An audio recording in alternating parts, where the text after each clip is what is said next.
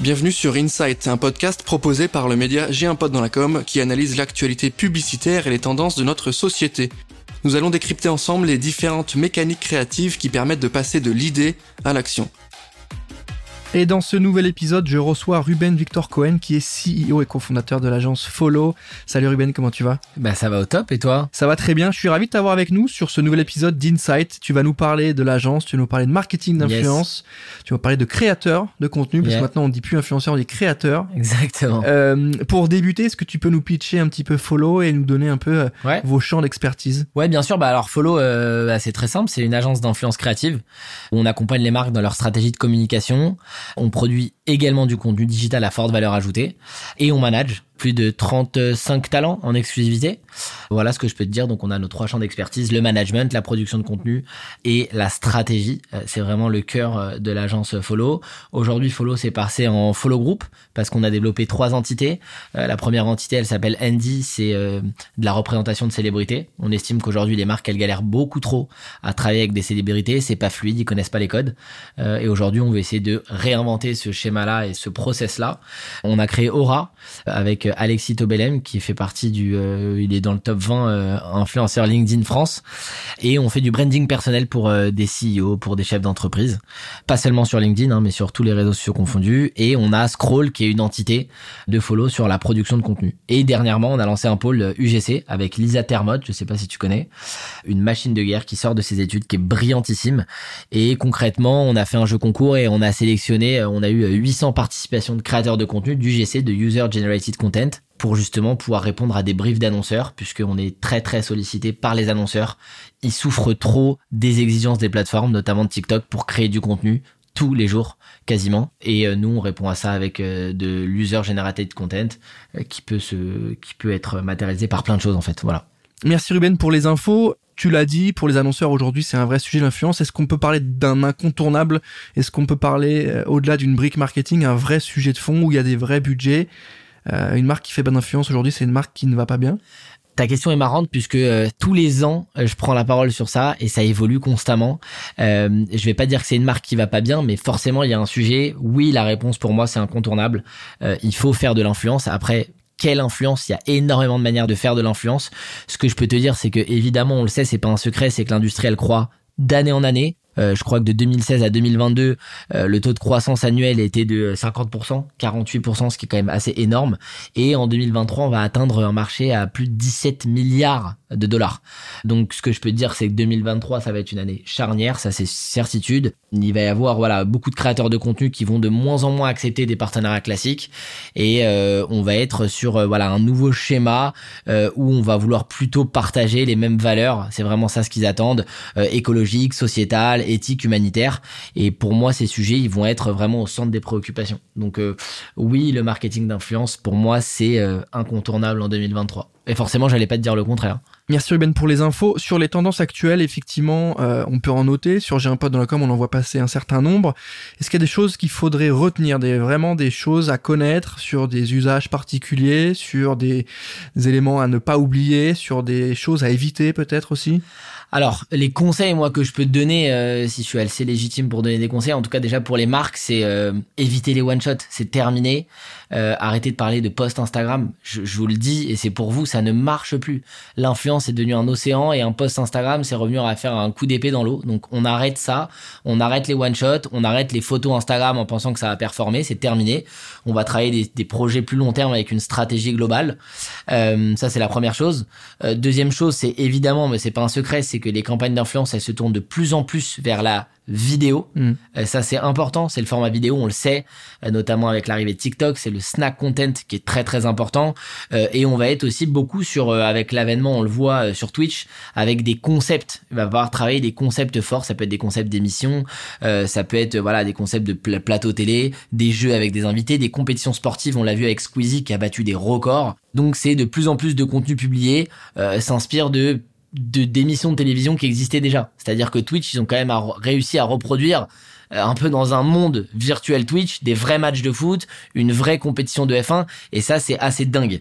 Et enfin, je t'en ai parlé tout, tout à l'heure, euh, pour moi il y a quand même l'avènement de l'UGC, euh, c'est du contenu 100% authentique, créé par les utilisateurs, pour les utilisateurs, et ça dans la tonalité des marques. Donc voilà, j'ai trois tendances qui selon moi qui sont qui sont très pertinentes et évidemment mais c'est pas un secret c'est pas une tendance c'est TikTok aujourd'hui je vais te dire là où il y a deux ans une marque sur cinq me demandait un brief TikTok enfin me demandait un contenu sur TikTok Aujourd'hui, c'est une marque sur deux qui me parle de TikTok et qui a envie de mettre en place un dispositif sur TikTok. C'est fini de dire que TikTok c'est pour les jeunes. C'est faux j'ai mis mon père sur TikTok euh, et il est très heureux parce qu'il trouve des contenus qui lui conviennent. Euh, ça peut être des contenus dans le juridique où il a besoin d'un conseil juridique, il va aller sur TikTok. Il veut du contenu sur les travaux et sur comment euh, réussir à mettre son parquet, il va aller sur TikTok. TikTok, c'est le nouveau Google, plus rapide, plus efficace. Donc voilà, évidemment, sans surprise, je vous parle de TikTok. C'est bien que tu nous fasses le point là-dessus, effectivement, sur sur les talents maintenant, sur les créateurs. Comment on fait pour les choisir? Comment on fait pour qu'ils soient en adéquation avec euh, avec vos clients? Déjà sur la partie talent, vu que vous avez la partie management de talent, comment vous les choisissez, qu'est-ce que vous allez regarder? Et dans un second temps, sur la partie plutôt collaboration, stratégie d'influence, comment vous choisissez les créateurs? Alors, pour les créateurs follow, nous, ça démarre par une first meeting. Euh, je t'en ai parlé tout à l'heure, c'était de l'humain. Il faut absolument que l'humain fit avec nos équipes et avec notre vision. C'est hyper important. Tu peux avoir le meilleur créateur du monde si t'es pas aligné sur les valeurs, tu vas avoir un problème, euh, soit sur la valeur du travail, soit sur voilà sur toutes sortes de valeurs. Il faut se le dire, ne soyez pas euh, piégés, et ça c'est pour toutes les agences, ne soyez pas piégés par le nombre d'abonnés ou par euh, ou par la portée, par le reach. Non, ça c'est terminé. Si vous travaillez avec des humains, vous allez devoir le solliciter tous les jours il faut absolument être aligné avec l'humain, avec le personnage que vous avez en face de vous. Euh, ça, c'est la première chose. En tout cas, ça, c'est pour follow. Derrière, euh, si on sent qu'on est aligné et que on a une identité euh, qui est qui est la même sur toutes ses vidéos, sur tout son contenu, et on sent qu'il y a un réel potentiel sur le long terme, on va avancer avec ce créateur. voilà, ça, c'est pour follow. Maintenant, pour les marques, ce qui est très important, c'est d'identifier celui ou celle qui possède une communauté en affinité avec ta marque ou avec le produit. Moi, là, récemment, je bosse avec une marque de, de mode, on va dire luxe, avec des produits euh, qui coûtent plus de 300 euros, je ne peux pas me permettre d'aller chercher des créateurs qui ont une communauté de moins de 25 ans. Ça ne marchera pas, ça ne convertira pas. Il faut que j'aille chercher des créateurs où je sais qu'en face, il va y avoir une communauté qui ont un certain pouvoir d'achat et qui peuvent se permettre d'aller dépenser des prix assez euh, assez importants pour euh, du cachemire ou pour des, des, produits on va dire de luxe avec des paniers moyens assez importants. Euh, ensuite, ça c'est la première chose. Ensuite, en fonction de la stratégie que vous souhaitez mettre en place, c'est très important de choisir des créateurs de contenu qui puissent servir au mieux vos intérêts en termes de contenu, de personnalité, d'audience, de ton. Si vous avez un ton sur votre marque qui est propre à vous-même sur des codes du luxe, par exemple, je reprends le luxe, et que de l'autre côté, vous choisissez un créateur de contenu qui va mal s'exprimer, qui va euh, pas savoir euh, parler, ou du moins pas dans, le tonalité, dans la tonalité de votre marque, ça sera pas un bon ambassadeur pour votre marque. Donc vous devez absolument choisir la personne qui vous convient. Et moi, ce que je recommande, euh, sur des, des, collaborations, quand vous le pouvez, rencontrer les créateurs mmh. avant. Rencontrer les créateurs parce que vous allez vous rendre compte que mettre un visage, que ça soit pour vous ou pour le créateur, sur la marque ou sur le créateur, ça change tout. Ça change la suite, surtout si c'est une collaboration sur le long terme. Vous allez voir que le créateur va avoir euh, envie de se donner beaucoup plus et vice versa. Euh, vous, vous allez plus comprendre parce qu'on ne peut pas rester que sur du digital et que sur euh, du WhatsApp ou quoi. Donc, donc voilà, ça c'est mes trois conseils que, que je peux donner. Est-ce qu'il n'y a pas un, autre côté aussi qui, où on, passe un step sur la collaboration entre créateur et, et, marque, sur la co-création? On le voit, on est beaucoup plus sur une logique de créer un produit en collab avec un créateur. Je pense à Lena Situation avec ses trois paires d'Adidas. Je sais beaucoup de la fashion, hein.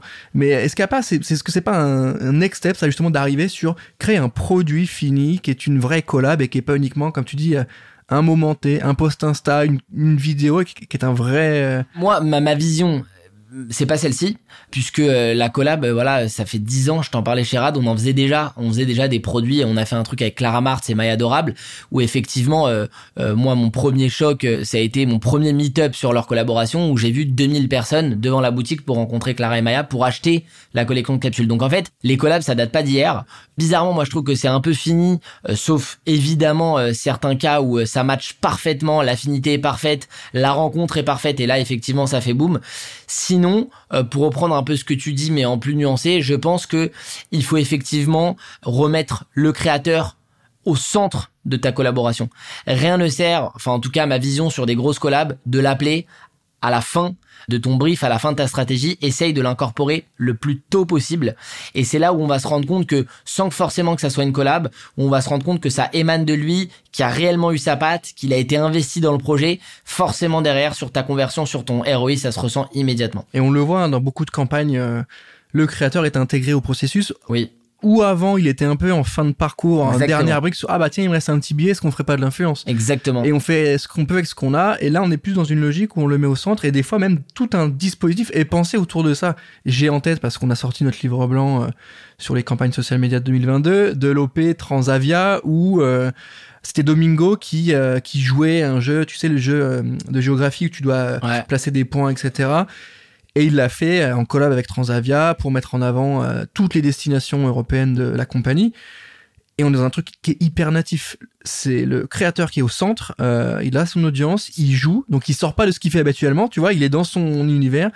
C'est ultra divertissant et derrière on a le message marketing de la marque qui est de dire on a plein de destinations en Europe. je trouve que c'est hyper malin. C'est dingue ce que tu dis et c'est récent. Je vais être très honnête avec vous. moi, pendant ces deux dernières années, je, je disais que la créa euh, je la mets au centre de mes dispositifs parce qu'avant euh, la créa c'était la petite chantilly sur le gâteau. Euh, et c'est vrai c'est ce qui se passe. On veut vraiment mettre la créa au centre du dispositif. Mais pour pousser le truc encore plus loin avant même la créa si tu mets ton talent au centre et que tu travailles la créa en fonction de ton talent bah c'est là où tu as tout compris et c'est là où ta campagne elle va avoir un réel sens.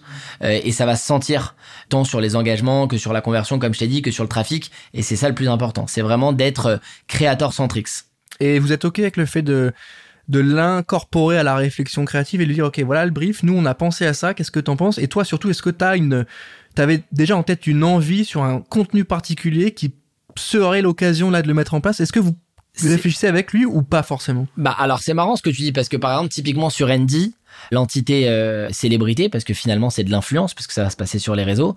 Là notre volonté c'est vraiment de faire venir la célébrité et de lui dire on va aller travailler avec des marques et on va travailler ce qu'on appelle des push où euh, on va brainstormer pendant une heure et on va voir qu'est-ce qu'on peut proposer aux annonceurs. Et en fait, ça nécessite un travail du créateur ou un travail du, de la célébrité pour dire l'idée c'est de faire quelque chose qui te ressemble, dans laquelle tu es à l'aise, donc forcément faut que ça émane un minimum de toi. Évidemment qu'on va travailler avec toi et tu vas avoir les équipes pour.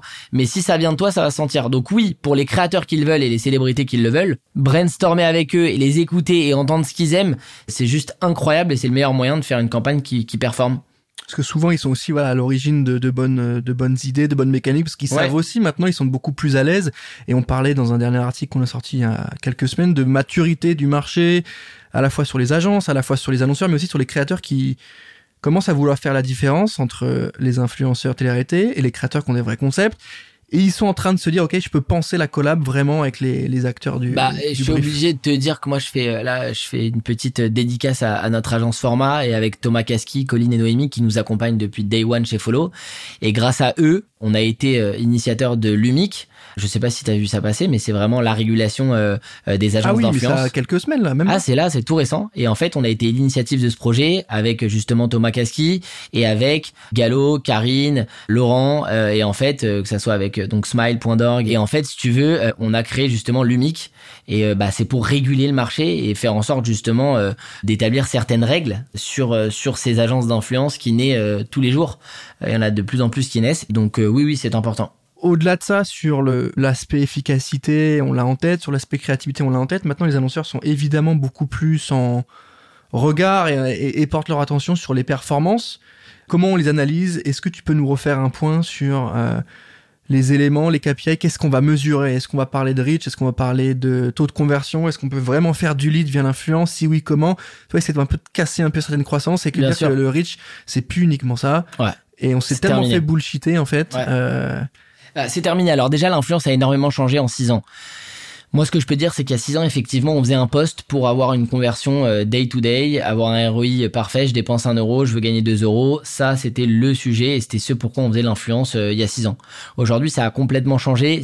D'une certaine manière, certains créateurs de contenu sont devenus des célébrités à part entière, il faut le dire. Et aujourd'hui, pour une marque, en tout cas nous chez Follow, c'est vraiment ce qu'on va revendiquer. En fait, ça va être en deux temps c'est cette partie notoriété où en toute transparence, on va dire aux annonceurs, de la même manière que vous faites une campagne télé ou que vous faites de l'affichage euh, en grand, en 4 par 3 à Opéra et que vous êtes fier de ça et ça va crédibiliser votre marque et ça va l'asseoir. Là, c'est à peu près pareil. C'est-à-dire que nous, on estime que dans la manière de gérer la campagne, dans la manière de trouver vos ambassadeurs, mettre votre marque avec tel ou tel ambassadeur va donner un cachet à votre marque et en termes de notoriété, il n'y a pas mieux. Et en fait, marketing is repetition, c'est-à-dire que tu le vois une fois, deux fois, trois fois. Il suffit que tu sois en, store, en, en, retail aussi. Quand tu passes devant, bah, c'est là où ça va convertir. Donc pour moi, avant la conversion, il y a cet esprit de notoriété. Après, dans un second temps, effectivement, il y a des annonceurs qui vont être un peu plus euh, exigeants là-dessus. Le reach, c'est terminé. Tu sais, euh, le, nombre d'utilisateurs d'Instagram ou de TikTok, a, alors plus d'Instagram, je vais te parler, mais a tellement évolué. J'ai plus le chiffre exact, mais euh, on est énormément d'utilisateurs actifs dans le monde. Forcément, les riches ne sont plus bons, la communauté n'est plus bonne. Entre le nombre d'utilisateurs inactifs, entre les faux comptes, entre tout ça, on s'y retrouve plus, donc le reach n'est plus important. Il faut plus regarder. En tout cas, il faut être très vigilant sur le, nombre d'abonnés du créateur. Euh, c'est évidemment la portée qui nous intéresse, c'est les impressions. Euh, je vais pas vous l'apprendre, mais c'est évidemment le taux d'engagement. Moi, je vous dis de modérer sur la photo et de travailler plus du reels. C'est le nombre de vues qui va être importante. Et ça, c'est vraiment important. Impression vue, le nombre de personnes qui vont voir ta vidéo en entier. Donc ça, c'est des KPI très importants. Et après, si tu as la possibilité de traquer à travers des stories, euh, sur du clic, sur du trafic, et tu peux mesurer tout ça, bah oui, c'est du pain béni pour les annonceurs. Donc il faut essayer d'être le plus précis possible et de mettre en place sur ta campagne et de la noto et aller chercher de la conversion sur des temps forts, que ce soit sur du swipe up en story, que ce soit sur du reels, pour faire en sorte qu'il y ait un maximum de trafic sur ton site. Et après, c'est à toi de faire le travail, d'avoir une bonne expérience client, une bonne conversion euh, sur ton panier, etc. Oui, puis il faut faut être clair aussi sur les objectifs. On sait très bien que on, le répète, mais rappelons euh, nos cours de marketing euh, à l'ancienne sur le funnel, sur la place euh, qu'on occupe en tant qu'annonceur. Et si on est au tout début dans la tête des gens sur la première étape qui est la notoriété, c'est est-ce que les gens me connaissent ou, ou savent que j'existe, on peut pas passer tout de suite à l'acte d'achat. Il y a l'étape de considération et l'étape de préférence de marque. Et ça, ça, peut paraître bête, mais souvent il faut faire ce travail-là qui paraît un peu hallucinant. Mais ce travail de c'est quoi l'objectif? Vous êtes où? Est-ce que vous voulez faire du lead? Ok, bah ça sera peut-être pas le meilleur moyen. Est-ce qu'il y a peut-être pas un autre format pour faire du lead?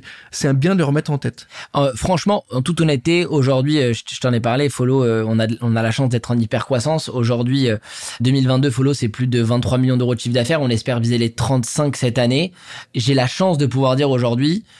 parce qu'il faut pouvoir se le permettre, que quand un client vient me voir et me parle immédiatement d'ROI, et comme tu l'as dit, il n'y a pas de notoriété, je lui dis clairement qu'on pourra pas mettre en place de campagne ensemble parce que je ne répondrai pas de manière favorable à ses objectifs et que avant même de parler d'ROI, c'est soit ton produit est extrêmement différenciant et c'est très rare, ou soit on te connaît déjà, euh, tu as une image sur le marché et derrière effectivement tu peux aller chercher un ROI, travailler un ROI, mais sinon euh, avant la notoriété c'est très très compliqué d'aller immédiatement chercher une conversion.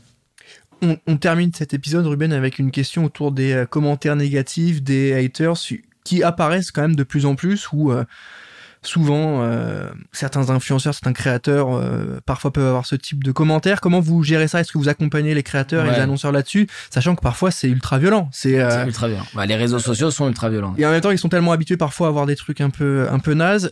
comment on est dans l'entre-deux? Comment on, on réassure l'annonceur qui nous fait confiance? Comment on accompagne aussi le créateur? Euh, alors, écoute, bah déjà euh, côté créateur, pareil. Hein, euh, L'agence Format qui est avec nous, ils sont là pour ça. On a géré pas mal de crises en six ans et en fait, on a une stratégie très simple avec des process. Franchement, on a bien travaillé nos process là-dessus. et les créateurs sont au courant. En fait, et ça, on le dit beaucoup dans la first meeting. Il, il faut être au courant au fait que quand tu es créateur de contenu et tu es exposé, plus tu es exposé, forcément, bah, tu es exposé à potentiellement des commentaires négatifs, à des haters, et on le sait qui sont très très violents. C'est soit tu arrives à avancer avec, si t'arrives pas à passer au-dessus, ça va être très compliqué parce que moralement, ça peut vraiment t'affaiblir. Ça m'est déjà arrivé avec quelques créateurs, et là, pour le coup, il faut les accompagner, il faut être là, et, et certains ont même fait des pauses, hein, ont été jusqu'à faire des pauses parce que à un moment donné, t'arrives plus, ça, ça impacte ta vie, euh, ta vie privée. Mm. Euh, concernant les marques, pareil, il y a des cellules de crise où euh, on a une agence euh, qui est toujours la même et qui euh, nous accompagne et sur lesquelles on a créé un process à partir du moment où on sent un engouement on sent euh, la, la, vite le truc monter, call immédiatement avec la marque, communiqué de presse qui peut sortir quand ça a pris trop d'ampleur, delete des posts si on doit enlever des posts parce qu'il il est possible aussi que les posts n'aient pas été bons, pas maîtrisés, etc. Donc on a tout un process qui a été mis en place pour gérer euh, ces situations de crise parce que c'est des choses qui arrivent, c'est la réalité et on peut pas se dire que non tout va bien se passer, que tout ira bien. Non, c'est pas vrai et c'est comme quand tu signes un client, tu dois avoir l'honnêteté de lui dire, tu travailles avec de l'humain, des choses choses vont mal se passer. Des créateurs posteront pas en temps et en heure, ça arrive, c'est ça l'influence. Euh, et si tu n'acceptes pas ça, il faut pas que tu le fasses. Bah, tu connais les règles, tu joues avec ou, Exactement. tu t'y engages pas. Et c'est bien aussi de le rappeler, je trouve que c'est important parce que c'est sincère et en même temps c'est obligatoire, mais il faut rappeler ça qu'il y a de l'humain dedans. Ouais. et c'est ultra important dans la mesure où le directeur marketing va avoir des ambitions, vous allez avoir les vôtres, le créateur va avoir les siennes. Comment on fait matcher tout ça? Euh, bah, c'est de la discussion, c'est de la co-création, c'est de la réflexion, c'est du partage de connaissances et c'est surtout du respect et de l'humain en fait. Et, vraiment, ça c'est un conseil auprès d'agences qui ont ou des, des jeunes même qui ont leur propre agence de conseil, etc. Quand vous parlez des premiers contacts avec un client, vraiment faites-moi confiance, soyez honnête et transparent parce que sinon ça peut que mal se passer. Fixez les règles dès le mmh. départ, expliquez même si ça peut faire peur. Certains n'ont pas conscience de ce que c'est l'influence, de travailler avec des humains. Pour eux, c'est tout nouveau. Euh, expliquez-leur les dangers mm. et euh, euh, ça peut ne pas convertir, ça peut ne pas fonctionner. Euh, il peut y avoir des, des, des, créateurs de contenu qui adressent les mauvais messages, qui postent sans autorisation. Et le but et le rôle de nous en tant qu'agence, c'est de contrôler tout ça, d'être hyper réactif, d'être au service du client, mais ne pas oublier qu'on bosse avec des humains et que de l'autre côté, c'est des créateurs qui sont là et, et voilà, il faut faire avec. Merci Ruben pour tes réponses. Merci à toi. Je suis ravi de t'avoir eu sur ce nouvel épisode d'Insight. Merci à tous de nous avoir écoutés et on se retrouve rapidement pour un nouvel épisode et moi je vous dis à très bientôt. À bientôt les amis.